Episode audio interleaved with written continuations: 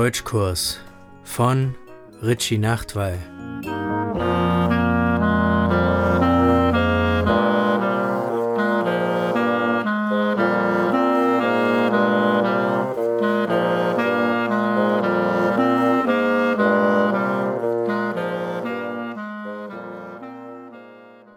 Raum 317, nachmittags halb fünf.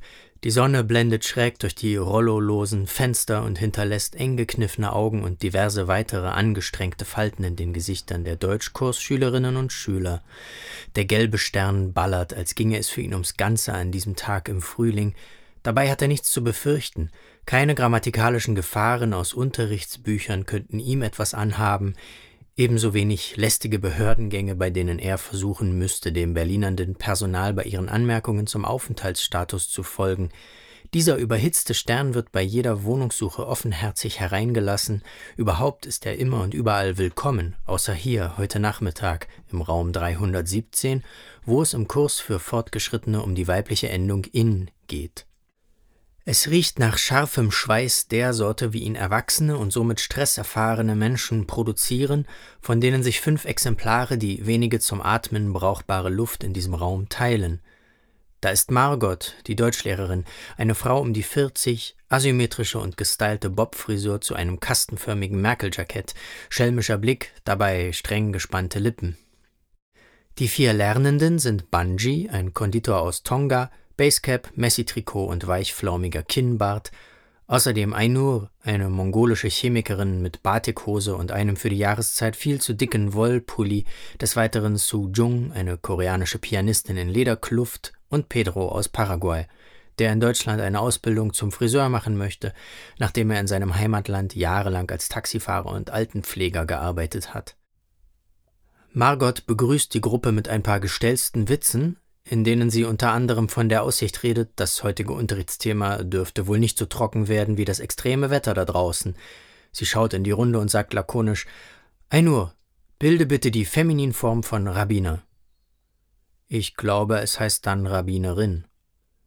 Sehr gut, da ist ja sogar was hängen geblieben von letzter Woche.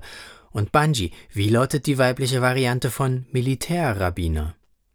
Militärrabbinerin, Bungie knetscht auf einem Kaugummi herum. Aber ich habe eine Frage. Warum brauchen wir dieses Wort, Margot? Ich weiß nicht, es ist nur eine Übung. Ich habe irgendein Wort genommen. Ich könnte auch, lasst mich überlegen. Ach ja, hier kommt das nächste Wort für dich, Pedro. Masturbation. Wie lautet die feminine Fassung? Pedro starrt Margot irritiert an. Bungies Kaugummi verstummt. Der Schweißmief scheint das verdutzte Schweigen beantworten zu wollen und schreit alle hier im Raum an, als wollte er gehört werden. Da bricht aus Margot ein überzogenes Lachen heraus. Sie wiehert und wird für einen kurzen Moment nahezu hysterisch vor Freude. Ainur sagt, ich habe heute Morgen einen Post vom Missy Magazine gesehen, wo es um den Tag der Masturbation ging. Hast du den auch gesehen oder wie kommst du jetzt darauf, Margot? Margot benötigt einige Sekunden, um sich zu beruhigen, wenigstens halbwegs, dann antwortet sie mit einem Zungenschnalzen, dessen gewollte Bedeutsamkeit ins Unklare abrutscht. Nein, davon wusste ich nichts, aber dann passt doch mein Gag ganz vortrefflich. Alles Gute euch allen zum Tag der Masturbation. Oder, Pedro? Sie stiert ihn an. Willst du uns erzählen, was du heute Schönes gemacht hast an diesem besonderen Tag? Pedro zählt die Schnürsenkelösen seiner Schuhe. Nach einer Weile schaut er zum Fenster und murmelt Jobcenter einkaufen, solche Sachen, nichts weiter.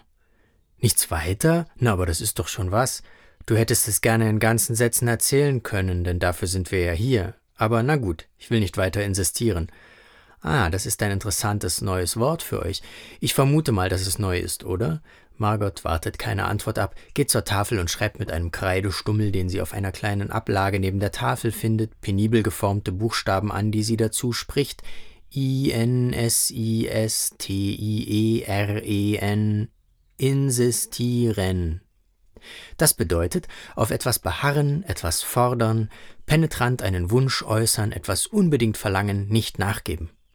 Sie dreht sich langsam um, geht zu ihrem Stuhl, bleibt aber dahinter stehen und sagt Kommen wir zurück zu unserer Übung. Su Jung bildet die weibliche Form von Militärpfarrer. Wahrscheinlich Militärpfarrerin? Sie schüttelt den Kopf und sagt Warum benutzt du heute so oft das Wort Militär für den Unterricht? Margot antwortet, wie gesagt, es ist nur eine Übung. Ich könnte auch Pizza, Fahrrad oder Nordpol sagen. Aber wohlgemerkt, das würde keinen Sinn ergeben. Wir brauchen Wörter, die sich auf Menschen oder wenigstens auf Lebewesen beziehen. Es ginge also auch der Wolf, der durch Movierung zur Wölfin werden kann, oder es ginge der Militärimam oder der Militärschamane. Sujung bleibt hartnäckig. Magst du das Militär so sehr? Ich persönlich finde es ziemlich doof. Und vielleicht können wir andere Wörter benutzen, die für unseren Alltag besser sind. Weißt du, ich bin Pianistin und spiele viel Mozart und Chopin. Wir müssen nicht über Klaviersonaten sprechen, aber vielleicht können wir Wörter nehmen, die mit Musik oder allgemeinen Kunst zu tun haben. Okay, wenn du meinst. Seid ihr anderen auch so antimilitär? Bungie seufzt. Na ja, es ist auch die Kombination mit den Religionen. Ich denke genauso wie Su Jung, diese ganze Armeesache ist falsch. Es sollte auf der Welt keinen einzigen Soldaten geben und keine Soldatin.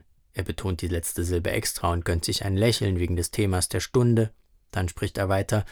Und mit Religionen sehe ich es ähnlich. Die kann es zwar geben, privat und persönlich und so. Wer will, kann sich eine Religion aussuchen und beten. Aber ich verstehe nicht, warum sie immer so politisch sein müssen und in vielen Ländern das öffentliche Leben bestimmen. Und deshalb ist Militär und Religion eine gefährliche Kombination.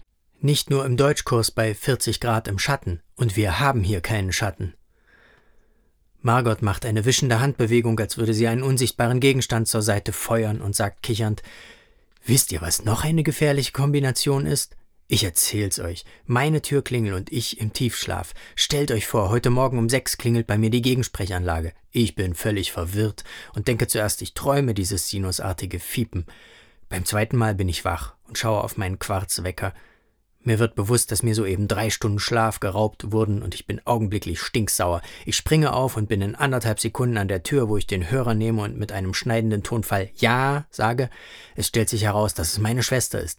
Sie wollte nur mal kontrollieren, ob bei mir alles in Ordnung ist. So ein Mumpitz. Die wollte mich kontrollieren. So sieht's nämlich aus. Nur weil ich in letzter Zeit öfter mal abgestürzt bin und dann bei verschiedenen Typen war und sie mich angeblich tagelang nicht erreicht hat. Ist das mein Problem? Dumme Ziege, die soll mich endlich in Ruhe lassen. Ich muss rauskriegen, wie man diese Gegensprechanlage stumm geschaltet bekommt. Jedenfalls finde ich, dass ihr Verhalten eindeutig was mit Militär zu tun hat. Einfach mitten in der Nacht die Leute rausklingeln, das ist doch krank. Versteht ihr, was ich meine? Krank ist die. Aber leider war es mit ihr schon immer so. Wenn ich Raum und Zeit formen könnte, würde ich sie ändern. Ainur unterbricht Margot.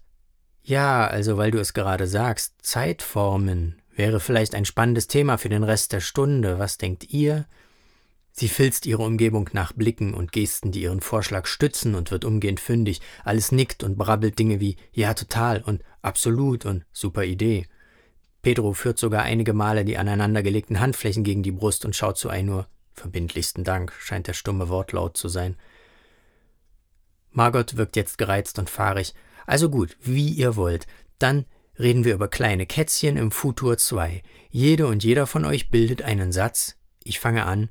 Mein kleines Kätzchen wird nachher, wenn ich nach Hause kommen werde, dank seiner effizienten Angriffsstrategie seinen Feldzug gegen den Nachtfalter beendet haben, der sich, als ich am Morgen aus dem Haus gegangen bin, noch im Zimmer aufgehalten hat. Zur Erklärung, ihr müsst wissen, mein Kätzchen ist eine echte Kampfmaschine, wenn es will.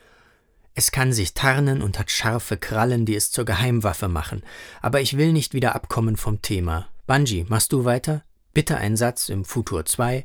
Er muss von einem oder mehreren kleinen Kätzchen handeln, denn alle anderen Themen sind hier ja scheinbar unerwünscht. Bungie spricht gelassen.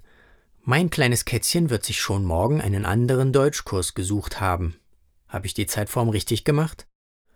Äh, was? Wieso das denn jetzt? Weil mein kleines Kätzchen nach zwei Jahren Unterricht mit dir langsam die Schnauze voll hat. Ja, meins auch, meins auch, genau, und meins schon lange. Die anderen drei werfen sich zu Bungie in den Ring. Also dann hört mal zu, ihr Spezies. Euch gefällt vielleicht nicht meine Art, aber eins will ich euch sagen. Ihr habt verdammt gut Deutsch sprechen gelernt in meinem Unterricht. Das steht mal fest. Dann sucht euch doch wen anders. Ihr werdet irgendwann sehen, was euch das, Achtung, eingebracht haben wird. Viel weiter als Futur 2 kommt meinem Leben sowieso nicht. Was mich anbelangt, ich werde für euch ab sofort nur noch Vergangenheit sein. Margot steht auf, schnappt ihre Tasche, ein kurzer Kontrollblick, dass nichts von ihrem Kram liegen geblieben ist, Dann geht sie um den U-förmigen Tisch herum und an allen vorbei zur Tür, wo sie sich an der heruntergedrückten Klinke festhält, sich noch einmal umdreht, ihren Blick über die vier erstarrten Gesichter wandern lässt und sagt, der, die oder das Letzte macht die Tür zu. Dann schallern ihre Absätze durch den leeren Flur und werden leiser, bis kurz darauf eine entfernte Tür zufällt, dann ist nichts mehr zu hören. Pedro spricht als erster. Ich könnte jetzt was zu trinken vertragen, seid ihr dabei? Sujung antwortet, also ja, ich muss insistieren. Banji stolpert zur Tafel und wischt die letzte Spur dieser Deutschstunde mit einem Taschentuch ab, dann gehen sie. Als sie später mit ihren Drinks in der Hand in einem Straßencafé sitzen, versichern sie sich gegenseitig, dass das eine gute Entscheidung war. Ob sie dabei die Sache mit den Drinks oder die mit Margot meinen, wissen sie selber nicht so richtig, und noch später, als es dunkel wird, überlegt Ainur, wer von ihnen eigentlich am Ende die Tür zugemacht hat. Sie können sich nicht erinnern, aber sie war zu. Irgendjemand wird also der oder die letzte gewesen sein.